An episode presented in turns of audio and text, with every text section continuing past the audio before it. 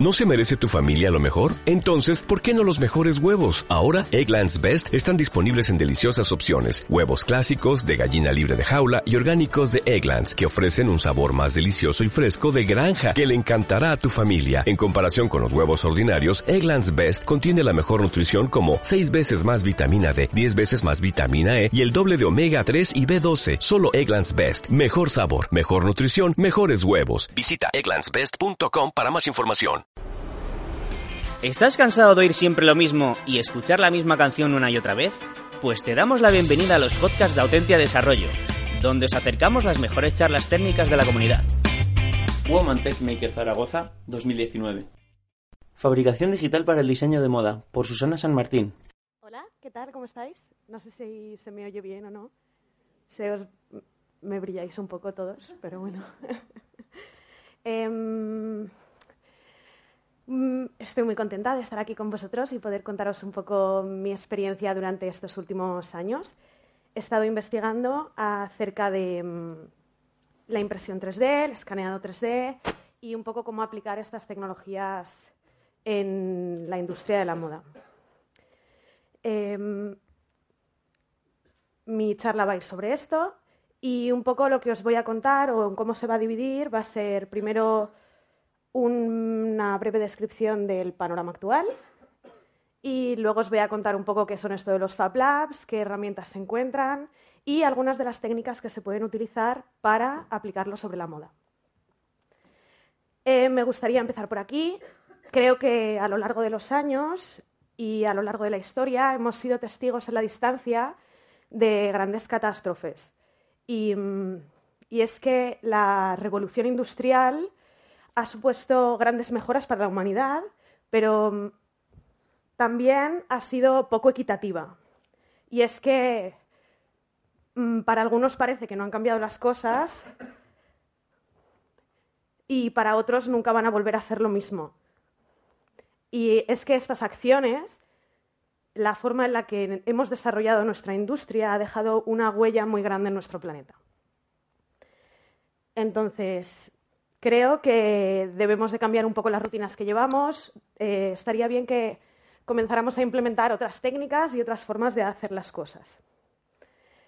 Porque no me gustaría, ¿sabes?, como seguir concordando con esta premisa que habla como de que el valor económico a lo largo de las cadenas de producción se aumenta a base de ignorar impactos ambientales y sufrimiento humano. Y esto es una realidad. Todo el mundo sabemos de dónde viene nuestra ropa, todo el mundo sabemos que hay una parte que no está bien de todo esto. Pero nos gusta comprar y yo lo comprendo, ¿sabes? Llevo unas Nikes en mis pies, eh, creo que mm, el negocio de la ropa está bien, pero que tenemos que replantear un poco las dinámicas que llevamos. Entonces, todos estos sentimientos que muchas veces generan mucha frustración y que yo entiendo que son así un poco como catastrofistas, mm, tienen que llevar a algún sitio. Y mm, y tenemos que juntarnos todos nosotros, ¿sabes? Y conseguir hacer algo bueno de, todo esto. Creo que gracias a la experiencia que he tenido, gracias a conocer a personas muy inspiradoras, no sé si los que estáis aquí reconoceréis a alguien en la pantalla, han sido profesores y son diseñadores y son profesionales de por aquí de Zaragoza, de España, una chilena. Eh, gracias también a haber estado en lugares donde he tenido acceso a la tecnología, em, he podido entender que al final las ideas innovadoras eh, son una simple conexión entre personas con diferentes experiencias en diferentes lugares que se unen y juntas, ¿sabes? Converge la ciencia, converge la tecnología. Un poco con todo esto, me gustaría contaros que la fabricación digital em, nace un poco de aquí, está como a matacaballo entre disciplinas y mm, eh, se basa básicamente en la experimentación y la fabricación como centro y eje del desarrollo. Es decir, lo más importante en la fabricación digital es el proceso. Eh, se basa eh, o tiene dos componentes muy claros. Uno es el software y otro es el hardware. Eh, y básicamente, y de una forma muy sencilla, se utilizan herramientas de modelado 3D o vectoriales, en el caso de la moda, eh, se utilizan los softwares propios de las máquinas, se utilizan las máquinas de fabricación digital, que en este caso hablamos de impresoras 3D, escáneres y cortadoras láser, sería como lo más em, útil para el textil. Y por último se generan postprocesados, algunas correcciones a piezas y demás. Eh, este tipo de tecnología y las personas eh, que tienen conocimientos sobre estas materias se encuentran en cualquier Fab Lab del mundo. Eh, hay una gran comunidad, open source, es muy accesible, solamente hay que buscar un poco online y podéis encontrar cualquier conocimiento sobre, sobre estas tecnologías. Además, a la hora de hablar del diseño de la moda, hay que tener en cuenta un poco las, las ventajas y aprovecharnos, em, y aprovecharnos de estas diferencias que tienen estos procesos. ¿no? Es la fabricación digital es un proceso, bueno, son unos procesos muy rápidos, son muy colaborativos, eh, acortan mucho los tiempos, eh, permiten la personalización, por lo que son muy interesantes cuando hablamos de tiradas pequeñas, muy concretas, que nos permitan como ir en constante eh, arreglo y corrección de un objeto. ¿no? se trata de tener un objeto y multiplicarlo por millones. Eso ya lo hace la industria tradicional. Un poco con todo esto, em, Además, hay que tener en cuenta que ya, no es necesario dentro de la fabricación digital contar con catálogos o contar con muestrarios, ya que somos nosotros mismos los que generamos ese catálogo, generamos ese muestrario. Somos nosotros los que nos creamos los textiles, nos creamos los complementos, nos creamos los botones y las cremalleras que queramos. Eh, para eso es muy fácil, hay que ponerse a modelar un poco y ponerse a imprimir, a cortar láser y a generar nuestro propio producto. A la hora de hacerlo realidad hay unas cuantas técnicas de las que me gustaría hablaros porque creo que son bastante, resolutivas y mm, os dejo un poco con, la definición de lo que es la técnica, que al final son todos esos conocimientos científicos que nos van a permitir generar un poco como de arte ¿no? a la hora de hablar de diseño de moda. Eh, hay la primera y creo que más básica, me gustaría hablaros del KERF, las teselaciones y los módulos. Son tres técnicas muy utilizadas. El kerf, sobre todo, se utiliza en temas de madera y demás. Eh, se trata de utilizar el diámetro más mínimo o la herramienta de corte más pequeña para realizar lo que luego serán eh, los lugares por donde se abrirán las piezas. En este caso, pues para hacer un sombrero es del Fab Lab Santiago, de maquinario, esta web os la recomiendo, hacen cosas muy chulas. Eh, la modulación también tiene unos acabados como muy sugerentes, eh, es una forma muy sencilla de modelar ¿no? o de generar algo. Estas dos técnicas son por corte láser. Y a la hora de generar volúmenes, y hablando de módulos, existe esta otra diseñadora, Danit Peleg, que me gusta mucho, ha generado varias colecciones íntegramente hechas en impresión 3D. Y en este caso ella lo que consigue es generar em, materiales, materiales que son flexibles, modulables, generan mucho vuelo en las faldas. Es muy interesante el trabajo que tiene. A la hora de generar volumen hay otra técnica que esta es un poco, es un poco más compleja y es una de las que a mí más me apasionan, que es la impresión 4D. Eh, aquí básicamente lo que se hace es añadir eh, códigos de información en la propia fabricación. Eh, para esto es importante que tanto el material que imprimimos como el material de la superficie eh, tengan un componente similar. En este caso hablamos de plásticos, los dos son fundibles y entonces lo que hacemos es fundir uno sobre el otro y se queda como perfectamente pegado. A la hora de generar el volumen, lo que se hace es estirar los tejidos, los textiles, sobre las camas de impresión. Entonces, básicamente, el proceso es un poco este, se prepara el textil sobre la cama de impresión, se estira, se coge con pinzas, se imprime y al soltarlo se generan formas. Es decir, un material más rígido nos determina la forma del material que es más elástico. Por otro lado, hay otras herramientas, y estas las conozco porque vengo un poco de la rama del diseño industrial, del diseño de producto, y es el diseño generativo. Esto se utiliza mucho en arquitectura, pero al mismo tiempo tiene mucha aplicación a la hora de, desarrollar, sobre todo, eh, zapatillas y suelas. En este caso hablamos de aplicar herramientas de diseño algorítmico, como puede ser Grasshopper para rinoceros, para generar lo que se llaman scaffoldings. Eh, mm, en español, andamios. Eh, y esto que nos permite, esto nos permite poder determinar, ¿no? En plan, por ejemplo, la zona de una zapatilla, qué parte va a ser más blanda, qué parte va a ser más rígida, dónde vamos a tener más amortiguación, dónde vamos a tener menos.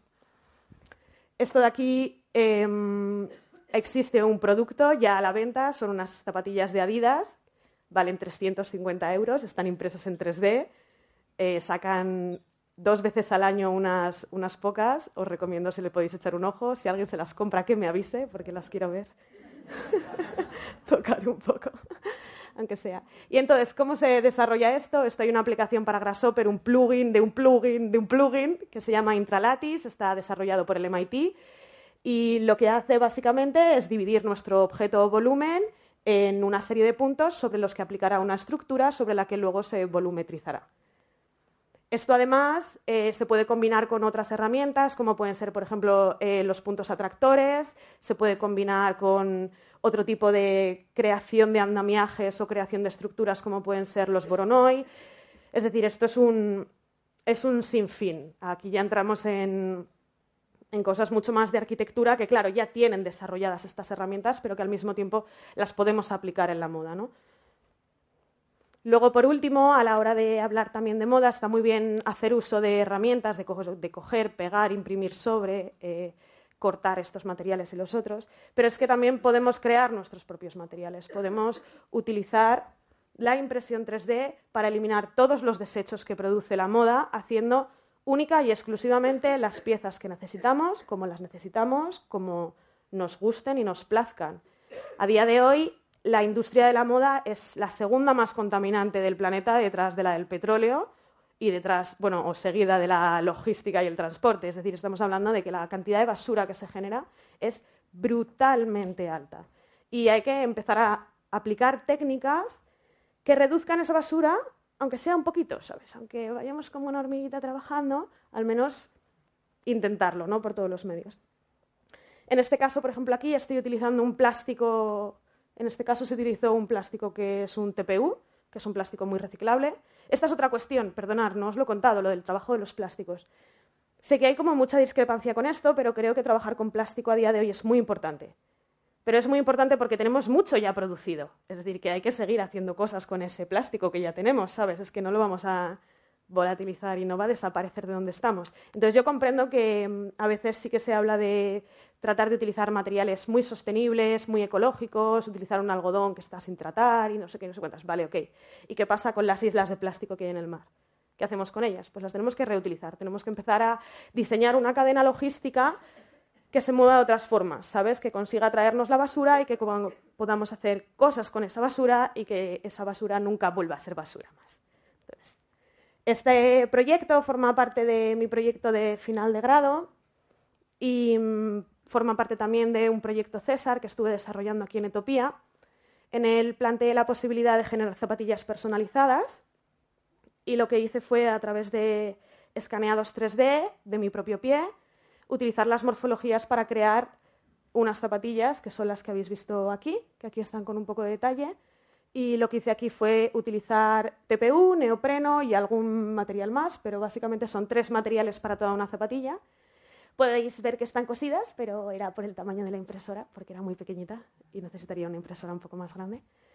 Y mm, no sé, con todo esto me gustaría deciros que el futuro ya está aquí, que tenemos las herramientas para cambiar el presente y me gustaría sobre todo animaros a que cualquier colaboración es bienvenida y hagamos lo posible. Así que muchas gracias a todos vosotros por prestarme atención.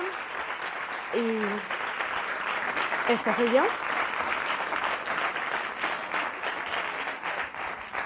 Así que no sé si tenéis alguna pregunta o alguna cuestión. No sé si he hablado muy rápido. Quizá.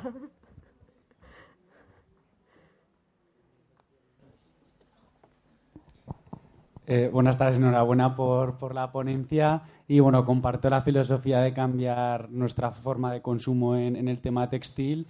Y nada, quería preguntarte si nos podrías recomendar alguna marca eh, made in Spain o, o, que sea de cercanía de ropa que, que, tengas fichada y que donde podamos cotillar productos que bueno pues sean más de cercanía y, que sean interesantes. No sé si conoces alguna marca. Yo lo que Además de las que has dicho. Yo lo que os recomendaría pero además de verdad, es buscar en Internet modelos 3D, buscar en Internet patrones de corte y veniros aquí y haceroslo vosotros. porque verdaderamente es posible. Es decir, aquí hay un laboratorio genial, maravilloso, con unas herramientas y un, y un, y un personal profesional de la leche y hacerse unas cuantas prendas te lleva una tarde. ¿Y te haces armario? Eh, pues mira, yo tengo otra pregunta y va un poco en relación a lo que acabas de decir, porque has dicho que las zapatillas de Adidas valen 350 euros. O sea, el coste de producción de ese tipo de, de materiales o moda que nos podemos crear nosotros, ¿de cuánto es? ¿O cuánto podría ser? ¿O si es muy alto? ¿Hablas de coste económico o de Económico, coste? sí. Claro, es que este es, el, este es el punto. A día de hoy las cosas valen lo que valen porque nosotros básicamente estamos machacando el planeta y estamos machacando a otras personas en otros lugares. Es decir, y esto es lo que hay que revertir. Hay que estar dispuestos a pagar un poco más de dinero por ser más coherentes con nuestros ideales. No sé, yo te podría decir que a mí estas zapatillas, este prototipo, lo puedo contabilizar, ¿sabes? Eh, te podría decir que hacer este prototipo, teniendo las herramientas y teniendo los conocimientos y sabiendo todo lo que ya sé de- después de haber hecho este prototipo, cuestan menos de 50 euros. Y eso te, y te hablaría de tener, porque tengo que comprar una bobina de medio kilo de plástico, cuando en realidad solamente voy a utilizar 100 gramos, ¿sabes? Que si me pongo a ajustar el precio, en realidad el precio es mucho menor. Pero claro, te tienes que dedicar tú las horas y te tienes que poner a hacértelo. Adidas las vende a ese precio porque Adidas está vendiendo otro tipo de tecnología. No es de posición fundida, es sinterizado láser y mm, las vende a ese precio porque puede. ¿Sabes? Porque la gente se las compra, ¿sabes? Cualquier cosa que ponga Adidas se vende rápido. No sé. ¿Sí? ¿No? Bueno, pues le damos un fuerte aplauso. Vale, muchas gracias.